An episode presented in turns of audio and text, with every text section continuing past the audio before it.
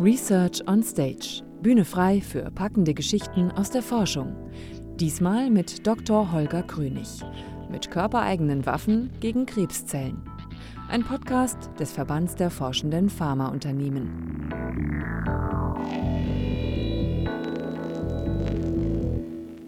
Heute zu Besuch beim Mediziner Dr. Holger Krönig in München. Schön, dass Sie dabei sind. Mein Name ist Philipp Eins.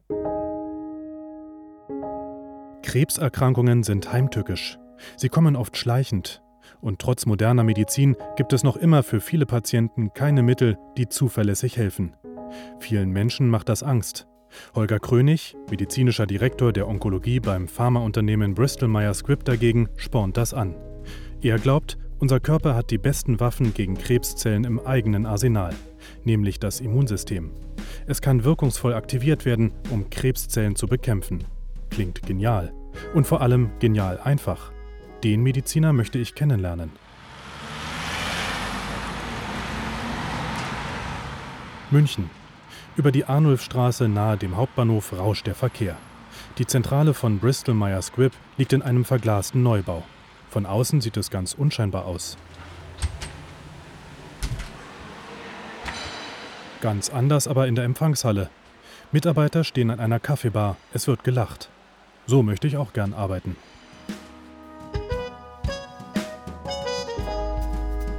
Herr Krönig, schön, dass Sie da sind. Guten Tag. Hallo. Und da ist er auch schon, Holger Krönig.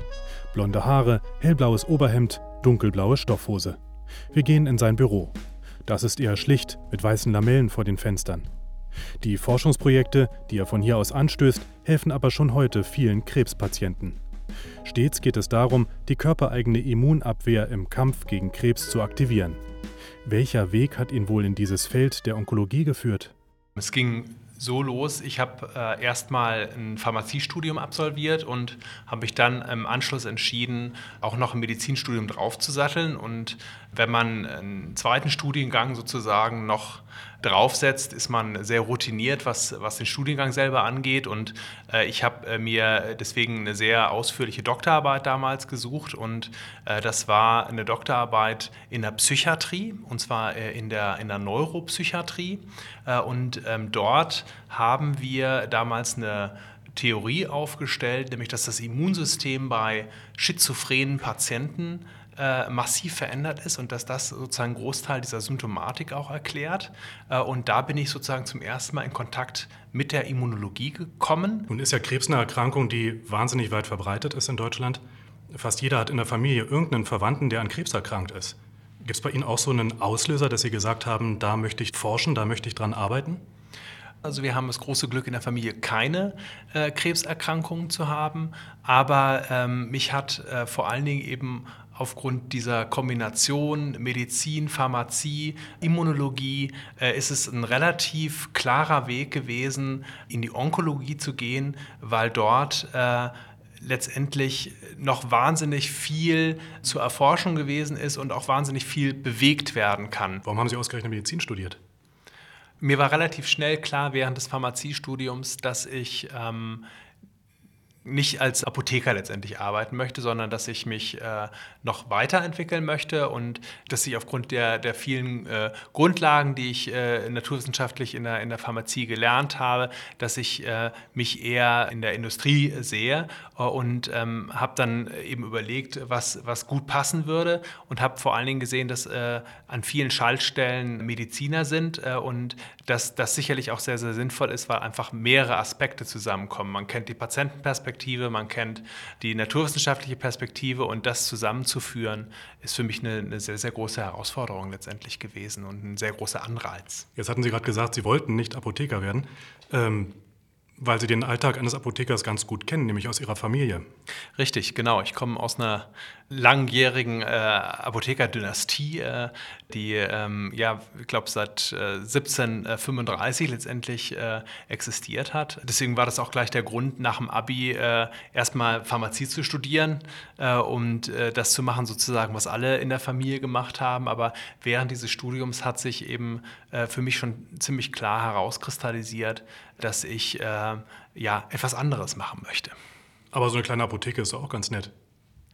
Ja, aber ich habe hab sozusagen die, die Herausforderung äh, als Kaufmann mit einem starken naturwissenschaftlichen Hintergrund so nicht gesehen. Äh, und ähm, ich habe mehr Möglichkeiten, äh, mehr Freiheiten, mehr, ja auch wirklich äh, tägliche Herausforderungen äh, gesehen durch die Kombination letztendlich noch mit einem anderen Studium und dem Weg aus der Apotheke heraus.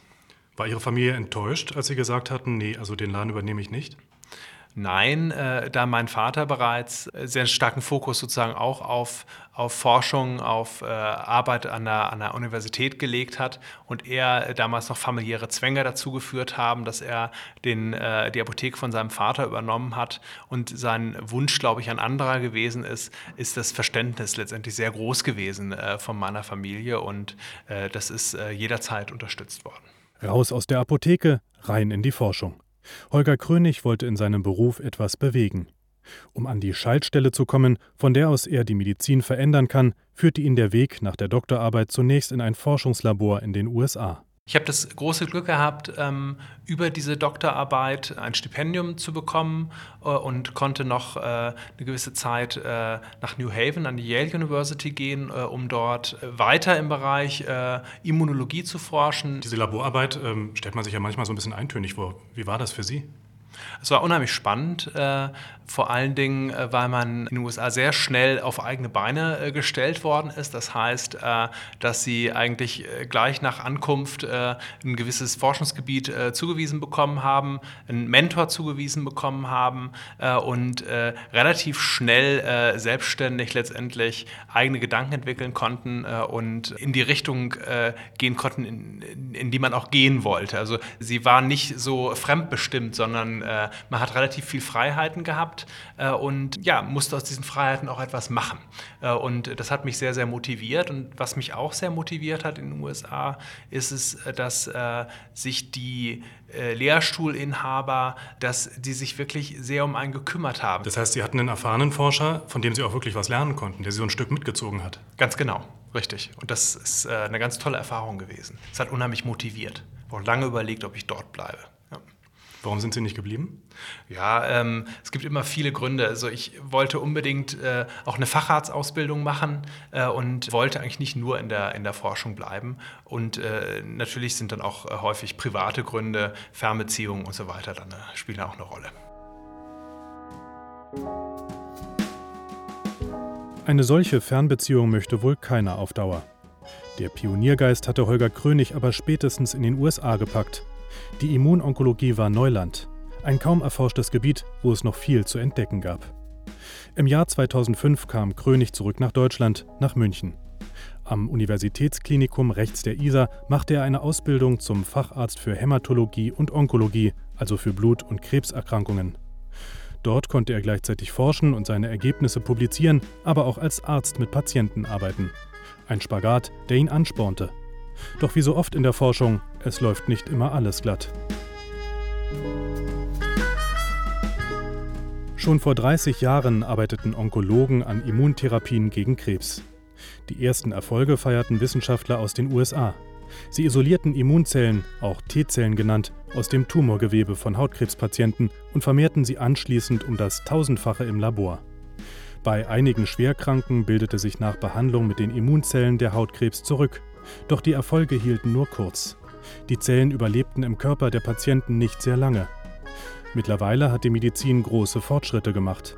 So können heute schon durch immunonkologische Therapien viele Patienten mit fortgeschrittenem Haut- und Lungenkrebs länger leben. Auch ihre Lebensqualität ist meist besser als unter einer Chemotherapie. Doch sprechen heute weniger als 50 Prozent der Betroffenen überhaupt auf diese Therapien an. Zu dem Zeitpunkt, als ich noch im Labor war, hat fast niemand auf diese Therapie angesprochen. Da wäre, glaube ich, 50 Prozent schon ein großer Erfolg gewesen. Es ist auch so, dass auf eine Monotherapie eher 20 bis 25 Prozent der Patienten ansprechen äh, und äh, nicht mehr. Und äh, das liegt eben daran, dass es nicht nur einen Abwehrmechanismus des Tumors gibt, sondern dass das Immunsystem so komplex ist, dass weitere Abwehrmechanismen dazukommen. Und deswegen ähm, geht es eben sehr stark in Kombinationstherapien, dass man mehrere dieser Abwehrmechanismen gleichzeitig angeht äh, und äh, dadurch sozusagen ein höheres Ansprechen und auch ein längeres Ansprechen ähm, zu, zu erzielen. Dennoch, also Sie stehen im Labor, Sie entwickeln etwas, Sie merken, okay, das, ich bin hier vielleicht auf dem richtigen Weg, aber äh, letztendlich, was ich entwickle, das hilft dem Patienten noch gar nicht weiter. Ich muss weiter suchen. Ja? Also auch wenn im Labor es mal einen Rückschlag gibt. Wie macht man das als Forscher? Ja, sie, äh, sie, sie, sie stehen immer wieder auf und fangen immer wieder von vorne an. Das ist, äh, das ist so. Auch Holger Krönig ist immer wieder aufgestanden. Zusammen mit anderen Forschern arbeitete er daran, das Immunsystem noch auf andere Weise gegen Tumore zu richten, mit sogenannten Checkpoint-Inhibitoren. Das sind spezifische Antikörper, die Immunzellen aus ihrem Schlaf holen, sodass sie den Tumor zerstören können. Ihre Erfindung gilt als Meilenstein der Krebsimmuntherapie und doch ist sie nur ein weiteres Teil in einem großen Puzzle. Ich meine, es gibt sicherlich auch große Entdeckungen, wo äh, einzelne Labors, einzelne Forscher auch mal einen großen Schritt sozusagen schaffen. Äh, aber am Ende sind es, glaube ich, sehr häufig viele, viele kleine Schritte von vielen Gruppen, von vielen einzelnen Individuen, die sich äh, sehr motiviert und äh, sehr hart sozusagen durch den, durch den Alltag kämpfen. Und ich glaube, diese, diese Menge, das ist vielleicht auch gar nicht jedem bewusst, ähm, bringt dann teilweise auch, äh, auch den Durchbruch in, in bestimmten Bereichen. Muss man da ein bestimmter Typ für sein, dass man mit solchen kleinen Schritten auch umgehen kann und eben nicht so ein richtiges Resultat am Ende des Tages, am Ende des Arbeitstages hat? Ja, ähm, ich denke, man muss einfach wirklich ähm, ein gutes Durchhaltevermögen haben, man muss äh, Rückschläge gut einstecken können sozusagen und man muss immer wieder von, äh, bereit sein, letztendlich auch von vorne zu beginnen. Was gibt Ihnen die Kraft, immer wieder von vorne zu beginnen? Ja, also ich, ich denke, wenn man an die Sache glaubt äh, und glaubt, dass äh, eben das Immunsystem ähm, bei, äh, bei Krebserkrankungen eine große Rolle spielt äh, und man glaubt, dass, äh, dass diese theoretische Spinnerei sozusagen, so wie sie angefangen hat, äh, irgendwann eben doch praxisrelevant werden kann, dann ist es, glaube ich, Motivation genug, sich immer wieder an diese Aufgabe zu machen.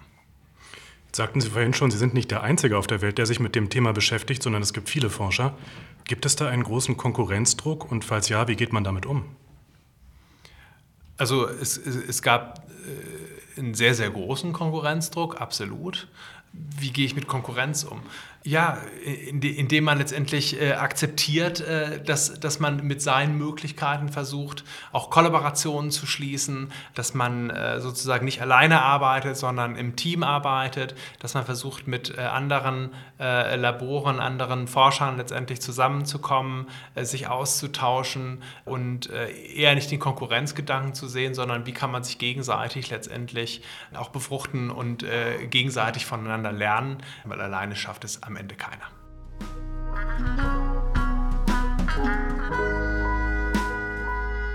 Seit 2012 arbeitet Holger Krönig in der Pharmaindustrie, wo er die Erforschung von Medikamenten mitverantwortet. Sein jetziger Arbeitgeber Bristol Myers Squibb ist bei der Forschung an immunonkologischen Medikamenten mitführend. Und Holger Krönig kann hier seine Stärken voll ausspielen. Was haben Sie da eigentlich mitgenommen an Kenntnissen, die Ihnen jetzt auch in Ihrem neuen Job helfen? Ich denke, ähm, dass dieses Zusammenspiel aus klinischer Erfahrung, aber auch Erfahrung als ähm, Mitarbeiter in einem Labor, als Grundlagenforscher ähm, äh, letztendlich das, das Verständnis sozusagen ähm, der Partner, mit denen wir letztendlich jetzt aus der Akademik zusammen unsere Forschung durchführen, ähm, dass ich genau weiß, was äh, diese Menschen letztendlich antreibt, mit was für Alltagsproblemen sie sich äh, letztendlich beschäftigen, was sie vielleicht auch manchmal hindert, sozusagen bestimmte Projekte voranzutreiben und eben neben diesem klassischen ähm, Laboraspekt den Patienten auch im Auge zu haben. Wie fühlt sich der Patient? Was braucht der Patient? Und ich glaube, das ist vielleicht das, was den Reiz ausmacht, sozusagen jetzt äh, äh in, in die Industrie gewechselt zu sein. Das heißt, dieses Wechselspiel einerseits, Sie sehen da geht es Leuten schlecht, die mhm. brauchen eine Behandlung und andererseits diese Möglichkeit und Fähigkeit, tatsächlich sowas auch zu entwickeln, dass dieses Wechselspiel sie auch antreibt? Ja, absolut. Das, das äh, treibt, glaube ich, äh, viele von uns ja an. Ja. Was glauben Sie denn, was die Immunonkologie generell für eine Zukunft hat? Werden wir Krebs irgendwann tatsächlich nur noch mit solchen Methoden bekämpfen können?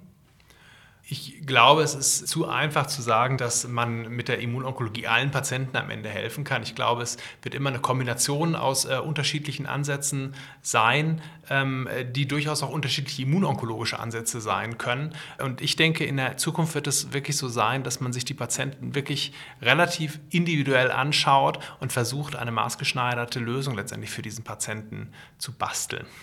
Das klingt so, als hätten Sie in Zukunft noch einiges zu tun. Vielen Dank.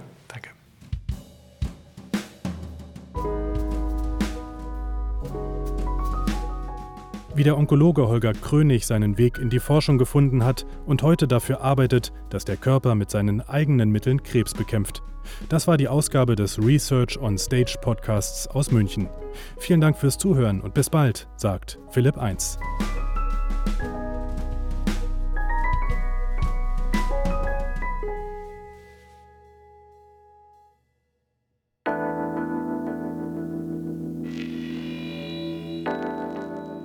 Research on Stage. Spannende Forschergeschichten als Podcast. Eine Produktion des Verbands der forschenden Pharmaunternehmen. Mehr unter www.researchonstage.de.